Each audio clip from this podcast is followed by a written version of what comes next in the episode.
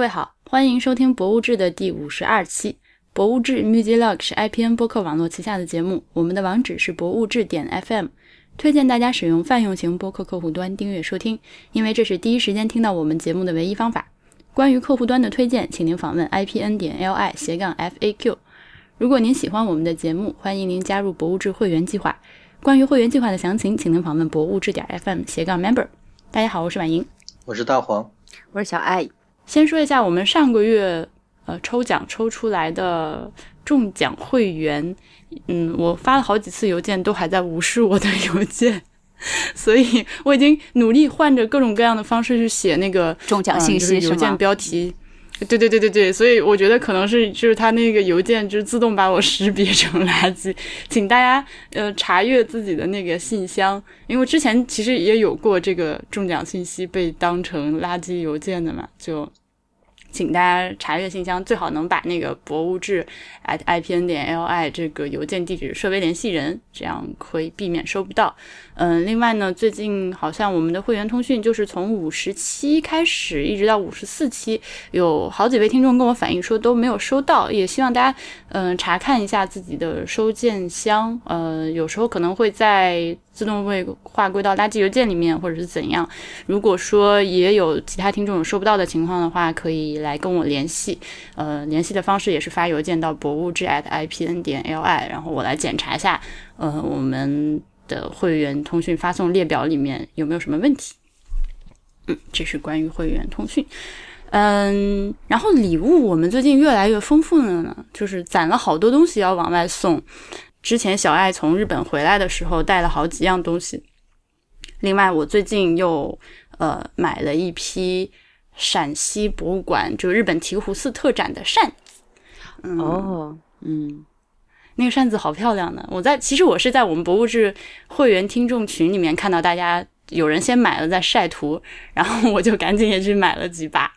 想说呃作为那个抽奖礼物送给大家来着。嗯那今天我们要聊的事情，其实是博物志第二期就说过的，就是在博物馆拍照的事情。是的，嗯，但是我们第二期录这个话题的时候呢，主要是在跟大家讲博物馆里面为什么不能拍照，就是尤其是不让用闪光灯、三脚三脚架和自拍杆儿是这些东西，是吧？是在跟大家解释这个事情。那这一期其实是呃有几个事情作为缘起的，嗯，我们要来讨论一下，就是现在这个越来越多博物馆开放拍照的这个趋势，尤其是原来很多我们印象里面那些非常呃规定非常的死不许拍照的博物馆，现在好像都可以开始慢慢的解冻了，嗯，是这么一个现象。那缘起一共有几件事情，一个是大黄最近的一个参观，你跟大家讲一下好。这个。我在上一期，哎，是上一期还是上上期节目里说过了，嗯，就是我们那个庆祝一周年那个祝我生日快乐的那期，嗯，呃，是我去奥赛参观的时候，然后非常惊奇的发现奥赛美术馆可以拍照了，嗯，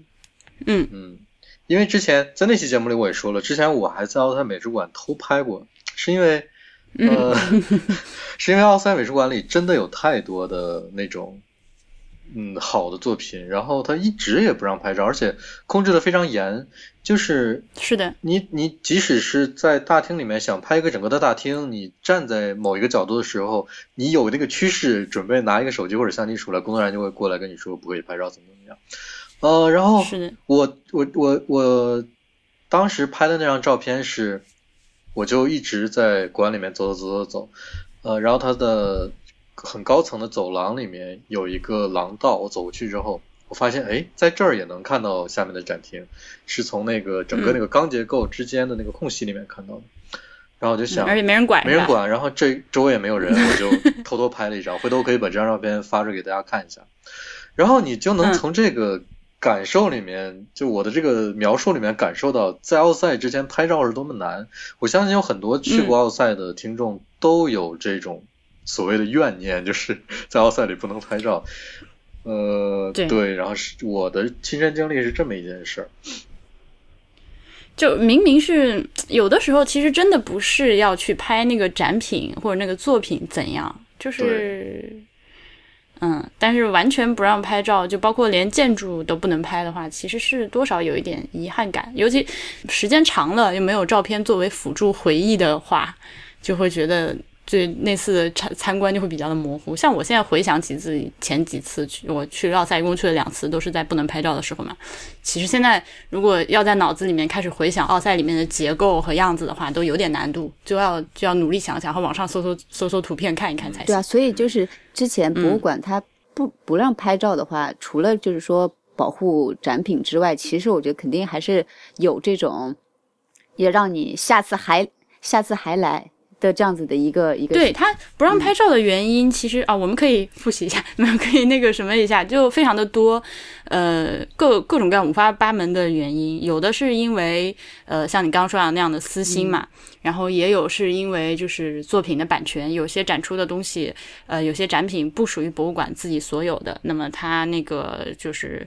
艺术家或者是作者，呃，借给或者租给博物馆展览的时候签的合同里面写的不许拍照，然后有一些是因为害怕闪光灯，呃，有些对光线很敏感的东西，害怕闪光灯的那个侵害，比如说像呃什么有机颜料啊、丝织品啊、什么书画、古代书画那些玩意儿、壁画啊之类的。然后呢，还有一些是因为嫌观众自己拍的照片太丑，然后抛出去影响自己的形象。这是我们主观的想法哈。这个啊，这没有这个是真的，这是真的，这是上课时候老师讲的，就是因为这就好像你知道，女孩拍照片的话，都会想，你如果是要发个自拍的话，肯定是自拍嘛，对吧？就是你自拍总是最美的，你会知道自己哪个角度最好看，然后你要是把相机交给别人拍的照片呢，可能就是十有八九都是不如你自己拍的好看的嘛，就一样的道理，就是你可能不希望别人看到你不是那么好看的角度之之之之类的。那但还有呢，就是不让用那个，呃，闪光灯也是有那个妨碍到其他参观者，就是你突然间呃，在展厅里面很安静啊，怎样？你突然这个光线也很暗，有个东西一闪一闪的，很就会让人激起一身冷汗的那种感觉。呃，而三脚架和那个自拍杆的话，就更那个什么，因为你会直接从。空间上你会占那个东西，而且自拍杆会戳到别人啊，戳到展品啊，这些都很危险。这样总结起来大概就是这几。而且还有还有就是说，即使不用闪光灯，然后可以拍照，但是因为拍照你会停留嘛，会一定就是程度的会影响这个人流走向啊什么的。对，所以就一般特别多的人的一些展呐、大展什么之类的，就不让你拍照的情况还挺多的，特别就是在日本呢。在日本确实这样，因为日本那些大展，那个人潮真的是非常的可怕，就是春运级别的人。就我我之前也是听你说的嘛，就是他已经到了，大家已经自觉的不会在什么展品面前停留了，就是直接。其实之前大家就一直在吐槽日本的博物馆，因为就是可能经常就是去看过别国的一些博物馆爱好者，日本人哈，然后他们就是会感觉到非常大的这种差异和深深的失落感，因为就是在很多可能欧美国家的话，就感觉博物馆更像一个那种休闲的，然后可以让你舒适的去休息一会儿的那种地方，然后干什么都行，你只要不要太过分哈。但是在日本的话就。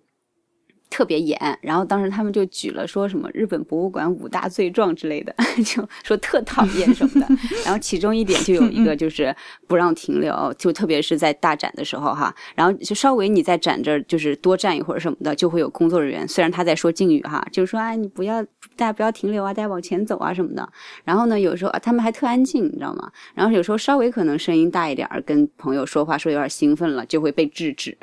然后又不让素描，不让拍照，你知道。吗？对啊，就听起来很搞笑，就听起来很像一群僵尸在里面，就是那个就很安静的，所以他们就往前对，所以就就就有人真的就有在讲说，真的，哎呀，就你这博物馆把自己的这个位置，不知道你你想把这个博物馆打造成这样一个什么怎么说方向哈？对，然后而且就是说，可能对日本对于这种说所谓安静的环境，就是说安静就是一个特别好的这样子的一个意识。太强了，就是在管管理者来说，对，但其实对于参观者来说的话，可能并不是这个样子的啊，等等吧，嗯，我觉得在日本的那种特展或者大展就应该做成一个像那种，就展览展览空间就是一个长条，然后有一侧全都是展品，下面放一个那种 传送带。轨道传送带，所有的人都往上一站，我跟你说，特别适合日本人。这特别棒，把你的手就固定在前面的栏杆上，把着那个栏杆，然后整个传送带就一直这么走，你也不可以移动位置，就慢慢的就结束展览看展览过程，回转寿司，就像回转寿司一样，对不对？对，我我真的真挺好，而且你知道吗？就。哎，我我我近最近这几次看展就特别吃惊的，就哎，真的不愧是日本人呢。然后就比如说我之前就是说我去看那个 Paul Smith 展的时候。保罗·史密斯展的时候，就人其实都挺混乱的嘛。然后呢，但是就是说，因为还还没有到说整个把这种空间到没有办法说走的那种地步哈。然后呢，你到了一些那种就是比较窄的那种空间的展览，一长条的展览的时候，他们就自觉的在这里排起了队，你知道吗？而且呢，那个队的队形还不是说这么一长溜，因为太长了，他们还会给你 S 型自己拐弯，你知道吗？就。就特别自然的，然后大家就开始在这里排起了队，你知道吗？哎呦，反正好几次我都深深的、深中、深深怎么说？深深的，真的是赞叹，就太太牛逼了这个民族。但是如果有了传送带的话，我觉得真的非常棒。嗯。那个，你既然说到这里，你不如再跟大家简单的讲一下，就是我们昨天刚发出的那个会员通讯嘛，是你写的那个 Paul Smith 的那个那个展，呃，是一个开放拍照的展览。它不仅是说开放拍照了，它简直就是在鼓励你拍照。然后，因为你一进门的时候，呃，售票员怎么说，场内的工作人员就会指引，就跟你说啊，你只要不开闪光灯，还有不要用那些三脚架的话，你是随便拍。然后大家就开心的拍，就就一开始就给你这种感觉。然后又因为 p o s m i s 它里面的很多展品就特别适合拍照，很多特别漂亮。然后比如说，对那个彩条纹的，对扣扣子墙啊，然后甲壳虫的小汽车呀，然后等等等等吧，就是都特别适合拍照。然后你就拍拍完一圈之后，到你快走的时候，他还专门就给你设置了一个跟这个主题相关的一个粉色的那种背景墙。然后对的那种 studio 的感觉的那种摄影棚，然后呢，studio，你你是不是日语是叫 studio 之类的东西吗？对呀，我们日语叫 studio。好的，然后让你进去，然后但是呢，就是说是工作人员给你拍，然后连拍四张，然后你就带着你的照片走，走出去之后呢，他还就是说。给你给会给你免费冲印你这张粉色的，就是背景的照片。OK，但是它的前提是希望让你让让你把今天的这个就是你拍的这个照片，呃，打上这个 p o s m i t 展的这个怎么说标签？对，然后传到那个 Twitter 或者是 Instagram 里面。然后也就是说，其实借此帮他们做宣传吧。然后作为回赠，然后他帮你免费冲印一张相片，这样子。对，你知道吗？我最近在国内看到很多餐厅门口有那个免费打印照片的那个东西。真的呀，真的？为什么？这是一个什么趋势啊？是吧？他他就是我没有去试过，因为我觉得肯定天下没有免费的午餐。但是我观察了一下，应该就是你要去关注他们店里的微信公众号，扫码，你先扫那个码，然后他就会给你打印，还是怎样？他其实就是为了这么一个东西。但是你看，小艾老师刚才说的，就是最后那个地方是工作人员给你拍这一点，嗯，就符合刚才我们讨论的时候说过的，呃，博物馆对他们自己的这个宣传的出去的这个形象还是有一定的要求。我觉得不是，我倒觉得，因为这个是为了控制速度，对对对，因为 你去过那个那个真理之口，就是罗马那个真理之口，那个地方是排队一人一张。他是他倒是让你自己拍，但是非常明确的就就好多大大小小的告示嘛，就从你开始排队那个尾部，就你可以看到有个告示写着一人仅限拍一张照片。啊，那那刚才那个设置就也可以说你就一人拍一张或者一人他那个设置的话，其实也跟展展品其实没有什么关系。就不是没没有那个，就是说史密斯他本人的那个展品在那里让你拍照，他其实就是搞了一个概念那种感觉。然后完全我觉得就是因为，如果你换做那些网红，他们想要拍一张满意的照片，我估计能拍个一百张吧。就你要没有人管的话，就会非常的混乱。所以我觉得就工作人员给你拍反而会比较好，而且不排除我觉得就是因为现在日本真的一个人看展的这种情况，大家都比较孤独嘛，嗯，比较多，没有人给你拍。然后工作人员就会非常热心的 对，然后说哎我帮你拍吧，还给你拍四张，我就觉得还蛮好的，让大家也不至于很尴尬哈。嗯，好贴心哦。对，也也正好也是因为有这个事情，然后又加上说大黄连奥赛现在都开始可以开始拍照，对，然后所以就是说现在这个趋势感觉有点不可挡啊，嗯嗯。然后还有一个是那个什么，是那个台北故宫，最近说是也开放拍照了嘛，呃，好像是试试行的开放拍照，对，是拍照，他是准备说先试三个月，而且是嗯部分展品，就是那种器物类的，哎然后就那什么画呀、丝绸那些肯定是就还是不行，对，然后，但是就很很厉害啊，你就可以拍到那个什么翠玉白菜呀，还有那块红烧肉了，就很酷的，对吧？你真的想要去拍那个？就那东西就呵呵，不要这样嘛，人镇馆之宝不是台北故宫的好东西那么多，然后他们就挑了这么个东西当镇馆之宝，就就觉得就拿这两个东西死命去宣传，真的是也不是他们，也不是他们主动挑这东西当镇馆之宝，还是因为嗯，这东西怎么说？它是一个互相的过程，就是反正有些东西，你知道，导游来了之后都会讲嘛，就说到，大家就一传十，十传百，这个东西就越来越有名。那博物馆就还不如，比如说你像，还比如像北宫北京故宫的那个乾隆那个什么那个，就那个那个那个那个那个那个那个多多多多种釉什么大瓶那个玩意儿。也是的嘛，我们之前也吐槽吐槽过那个东西丑，就艺术价值极低的一个东西。但是对吗？我们之前也也讨论过，说可能一个物品的它的艺术价值或者它在历史上的价值，跟它这个东西最后有没有名，可能没有什么关系。嗯，对，嗯是的，嗯，像但是像这种镇馆之宝的这种所谓的。把哪些东西作为镇馆之宝，有的时候真的是有官方的说法、民间的说法，然后然后后来民间的说法越来越通行了之后，官方也开始采用。比如说最近我要买那个，他嗯，淘宝店上就天猫店里面自己写了一行字，小字写了，好像是神仙水，并非我们这个产品的官方名称，是那个呃什么。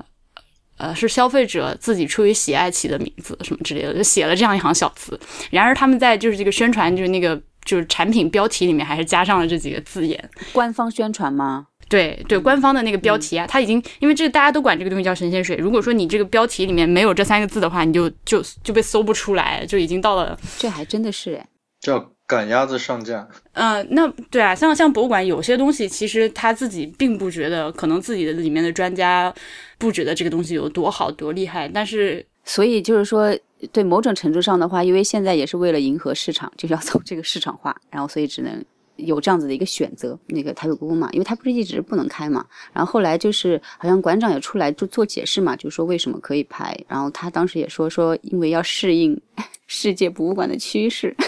还有民众的需求，拍照大潮浩浩汤汤不可逆什么的。对，然后就他就说什么，就是那些世界，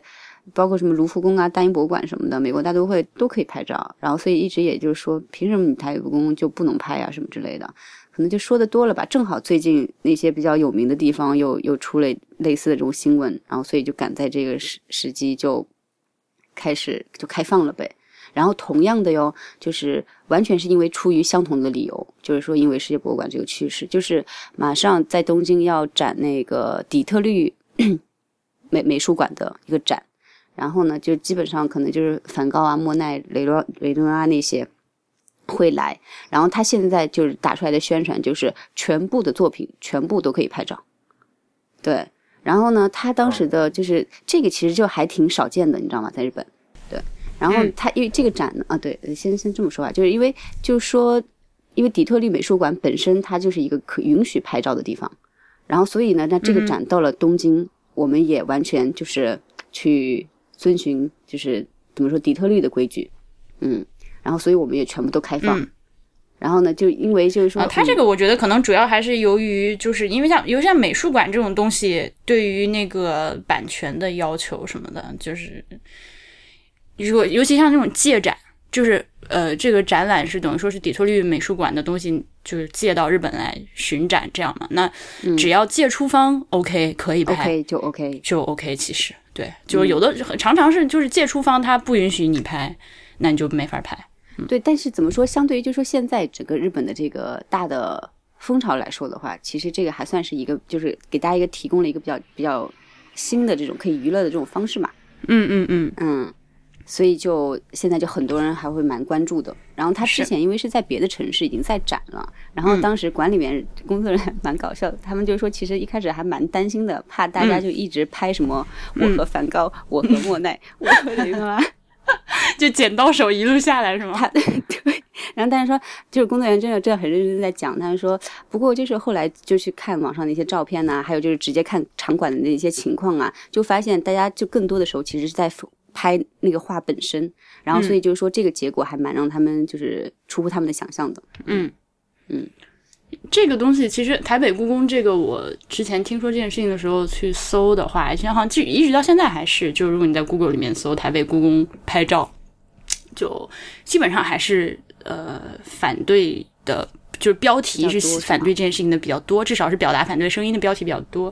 嗯，基本上还是出于一个觉得闪光灯破坏文物、呃影响文物这样的一个理由。但其实，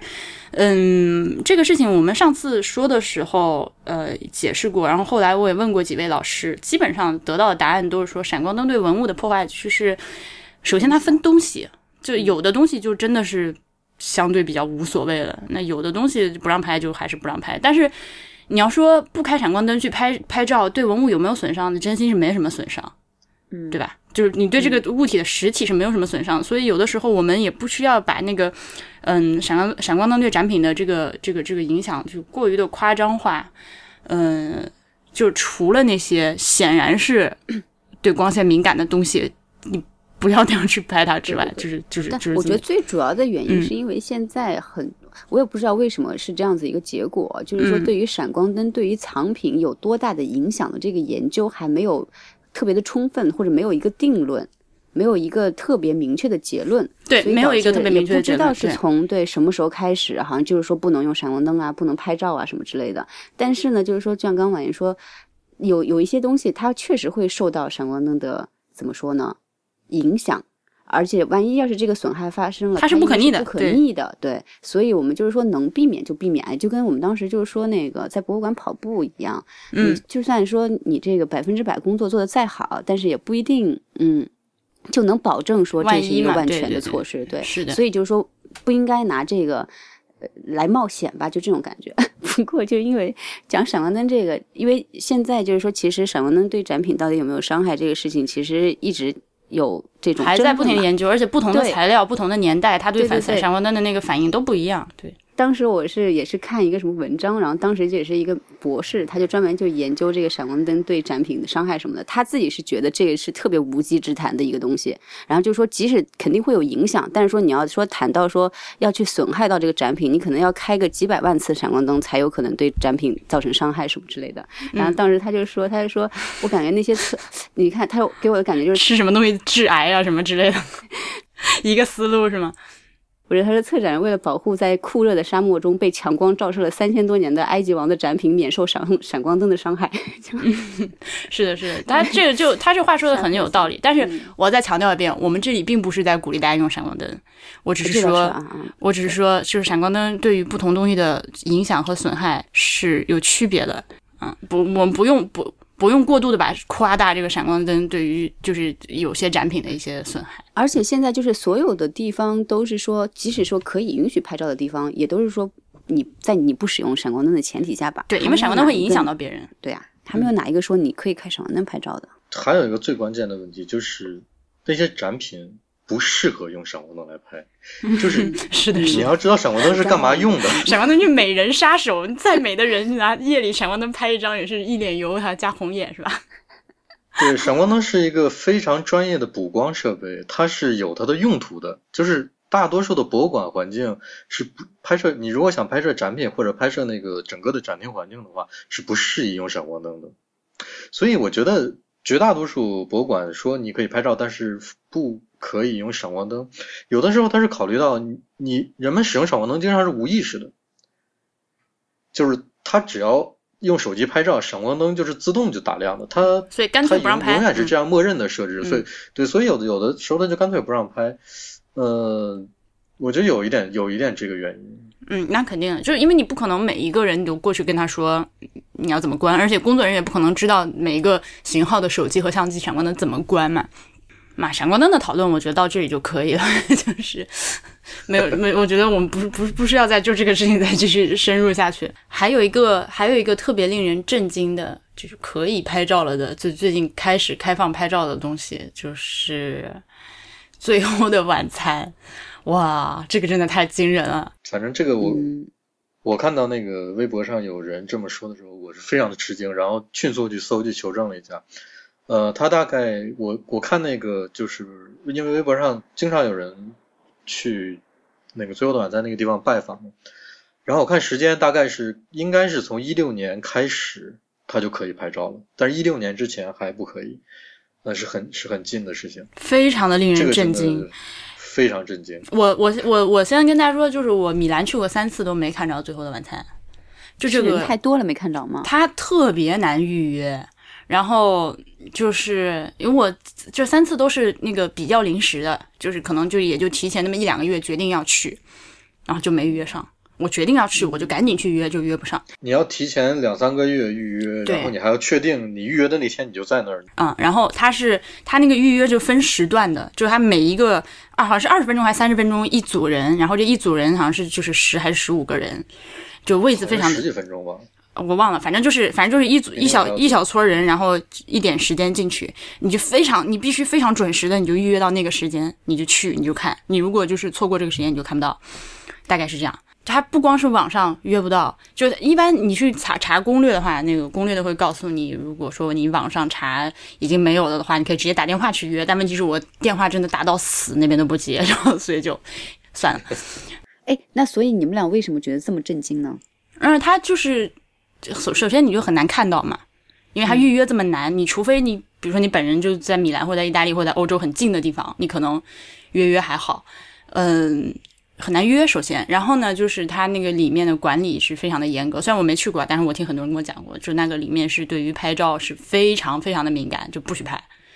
就是你如果想要偷拍的话，真的就是做贼一样。那、问题就是做贼你也拍不到，对，而且它那个，而且它那个环境也很不适合拍。非常容。你想要拍拍照这个动作，嗯 就是掏兜啊什么的，拿 拿手机之类的这种这种动作，只要一做出来，马上就会有工作人员制止你。嗯，而且它里面就一共一共就那么几个人，就小班教学，你老师同学在下面做什么小动作，老师看得一清二楚的那种感觉，你根本没有办法拍。对，我看那个展厅就那么一幅画，对，关键老师是就知道你要干嘛，所以就更容易被被那什么。甚至我都听说过，就是你已经偷拍到了，甭管那拍到是多么不清楚的，他都会勒令你直接就删掉。对，就很难。嗯嗯，那这个东西开放拍照就觉得哇，挺神奇的。真是拍照拍照大潮，滚滚波涛势不可挡。哎，这我就蛮奇怪，因为呃，那就就是说，现在其实可能整个大的趋势，嗯、说现在开放拍照的这个趋势的话，其实主要的一个目的是说，还是加强这个营销，来增加参观人数。然后就是说，让博物馆的曝光率可以通过，比如说大家去拍照啊，然后上传到网上啊，会更高，对吧？这是我觉得一个非常重要的原因哈。然后为什么就比如说像《最后晚餐》，它根本不需要去担心，就是说客流啊什么的，而且它的名气已经是到了这样子的一个地步，而且本身它也不是说像那种那种大型的国立的博物馆那那种那种怎么说？呃，有那种作用哈？为什么他开就所以他开放拍照这件事情的话，嗯我就觉得有点不太理解。OK，我觉得因为就是没有什么损失，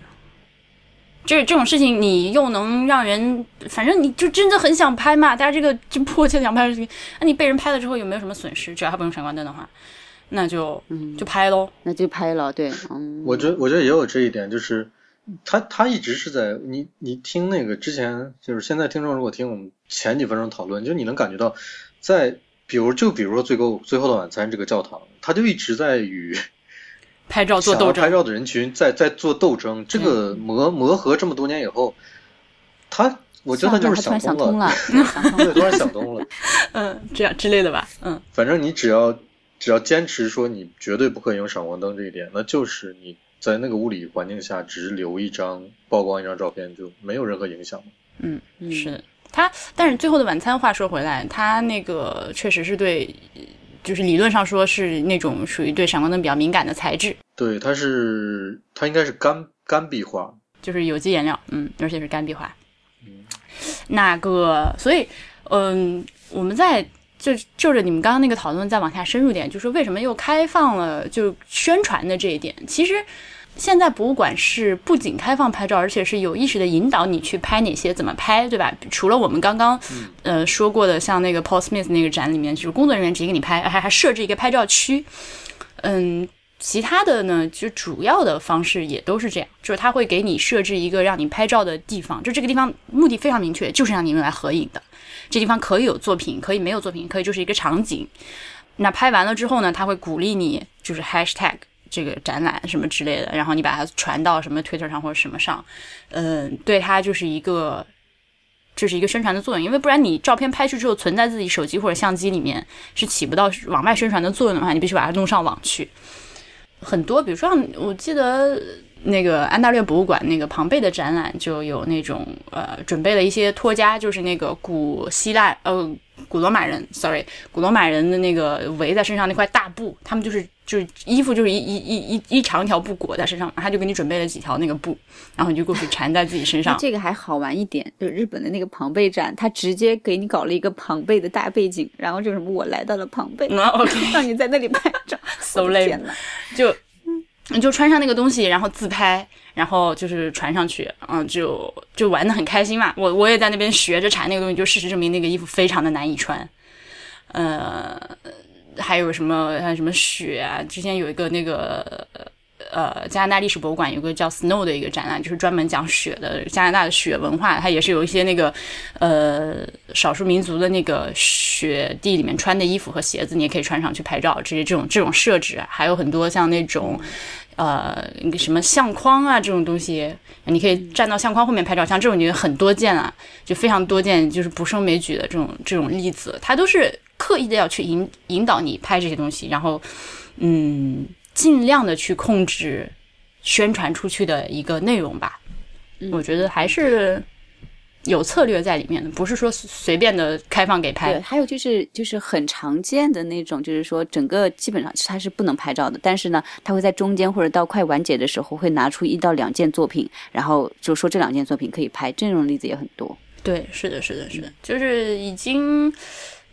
这不怎么说？博物馆这个行业虽然说是一个很传统，然后呃，总体来说也比较。保守的一个行业吧，但是也没有说保守到拒绝改变。我们其实看，有的时候我们甚至看到一些博物馆在拥抱新技术和新媒体的这个事情上走得太过头的例子也不少。嗯，不过他现在主要我觉得就还因为大背景嘛，包括什么经济啊、全球化这种趋势啊，还有就整个这种就互联网啊、科技的这种进步、这种交互的影响，然后让他不得不做出一定的改变，对吧？呃，至少在北美的话。就是博物馆已经从很早以前就开始是以一个企业化的一个方式来经营了。他自他他自己要养活自己嘛。虽然他不是一个非盈利机构，但是他要呃自负盈亏的，那他就要想办法赚钱。嗯，国内的话，虽然我们现在依然是政府呃财政把这个钱都给 cover 掉，但是它也是在慢慢的往这方面去走。对对，就是说现在从就国家的一些新的政策什么之类的，然后也是一直在。就是推，就是说我们要拥抱科技，对，然后要实施一定的这种企业化经营啊什么的，然后基本上是通过这种行政方面在进行就是改革。对我们国家就是这种事情都是由上而下的嘛，但是也是一个趋势。但是，嗯，怎么说这件东西确实是有一个探索和摸索的过程，就有的时候你会觉得很难拿捏住那个不偏不倚的那个点。比如说，我就想说故宫的那个。我觉得故宫在这方面的尝试非常的大胆，我我很欣赏他这个大胆的态度，但是我不欣赏他做出来的东西。有时候，我们之前不是在节目里面表扬过那个《韩熙载夜宴图》，还有那个什么《胤禛美人图》，呃，是这几个，我就觉得 app 的设计非常的好，交互的方式也很新颖嘛，对吧？但是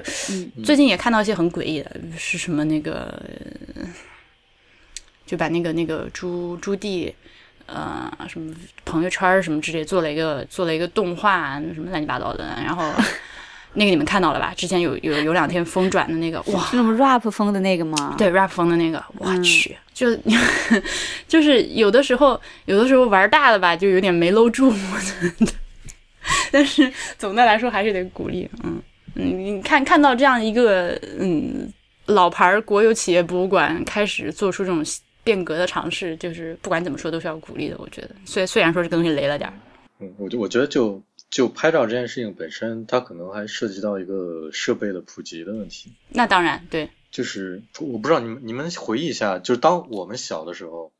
呃，拍照是一件挺新鲜的事儿。对，就它的新鲜在于，它是需要不但需要设备，还需要技术，还需要设备，就不是说每个人都可以有这项功能的。对，洗一卷照片还挺贵的呢。对对对，那时候我们就只知道身边的这个亲戚他可以拍拍照，然后那个亲戚他可以拍照，或者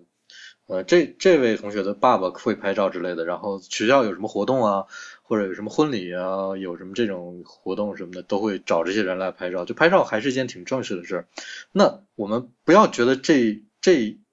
这种情况已经过去很多年了，其实没有，它也就是十年二十年前，呃二十多年前那个感觉。那博物馆这种反应很慢的机构，我觉得它应该是整个这个拍不让拍照和让拍照这个过程是从那个阶段过渡过来的。嗯原来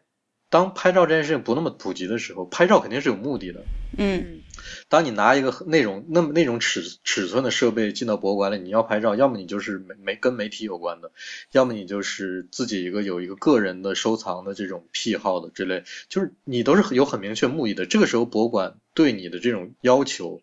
是有一个针对性的，但是我觉得到现在我们的设备不但越来越方便，而且越来越小，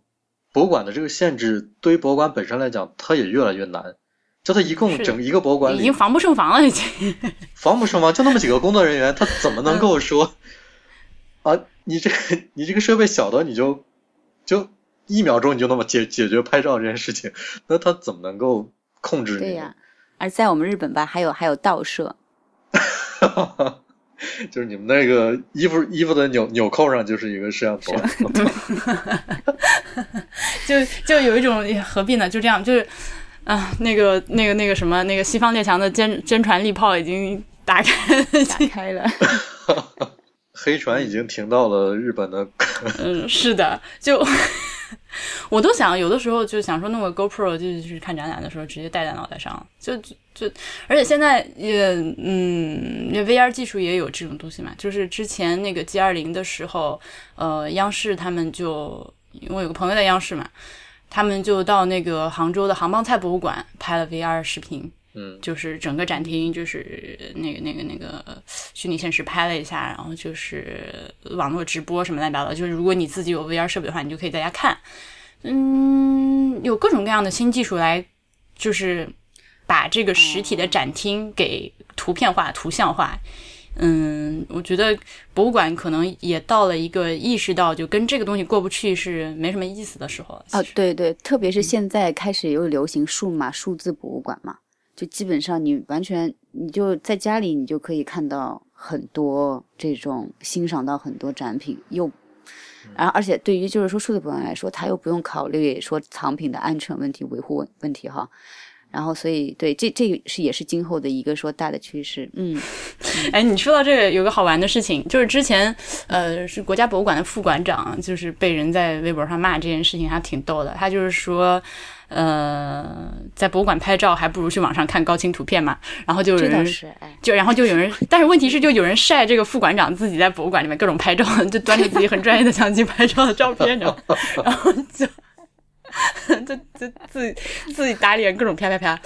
但是，嗯，这是另一个话题了。我觉得就是这个，呃呃，艺术品呃展品的这个高清数字化，以及网上的这个随时可以看到这个东西，和我们今天讨论的这个东西，其实我觉得完全是两件事情。那个是，但是我觉得这个变化是同时在进行。对，就是这个那当然趋势，嗯对，嗯，嗯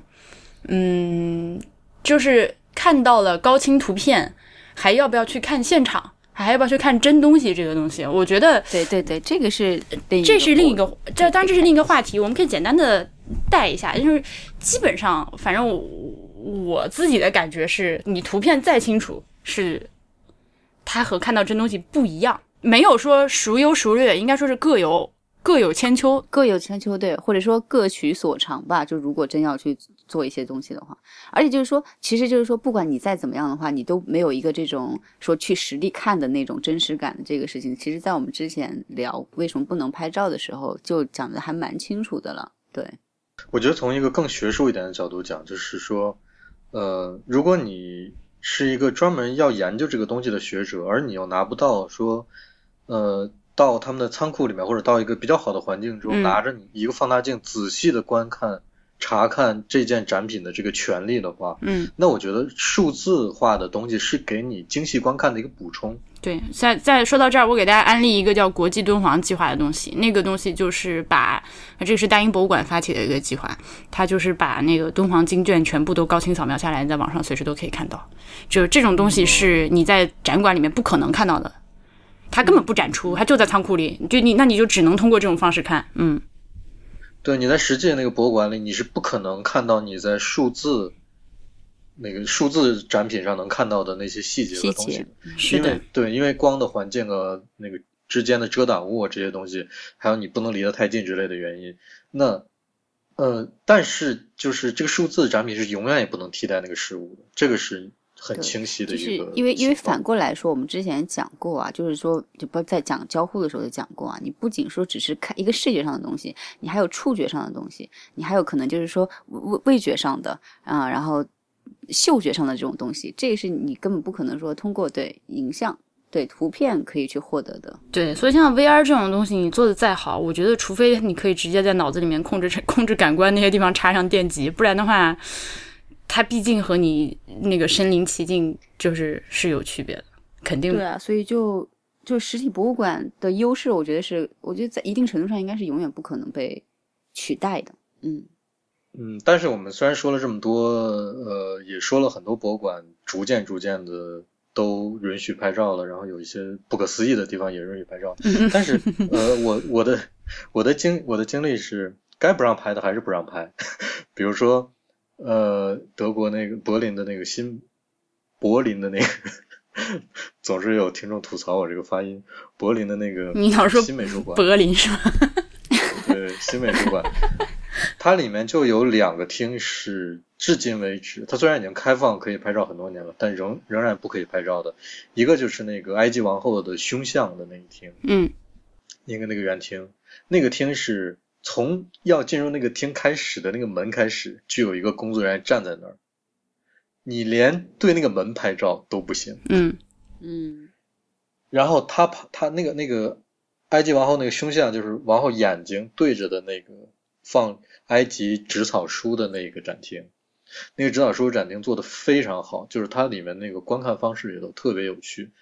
呃，就是它是长长的，呃平的那种柜子，呃里面你是可以按动按钮，然后一层一层的替换那个下面的纸草书的那个板子，这样你就能看到不同的书。，OK 啊，就像就像窝里家的那个架子一样，是吗？哦，对，就很很像是那个东西，就是它是一一层一层，你可以更换它的嘛。嗯哼，然后那个展厅本身也光线也非常暗，但是是足够你能观察到展品的一些细节的。那个展厅也是绝对不可以拍照的，而且工作人员非常多。那个它因为那个那个材料确实是，嗯，对光线比较敏感。太敏感了，对光线太敏感了。然后埃及埃及王后那个胸像，我觉得有一点原因可能是说，呃，因为当年德国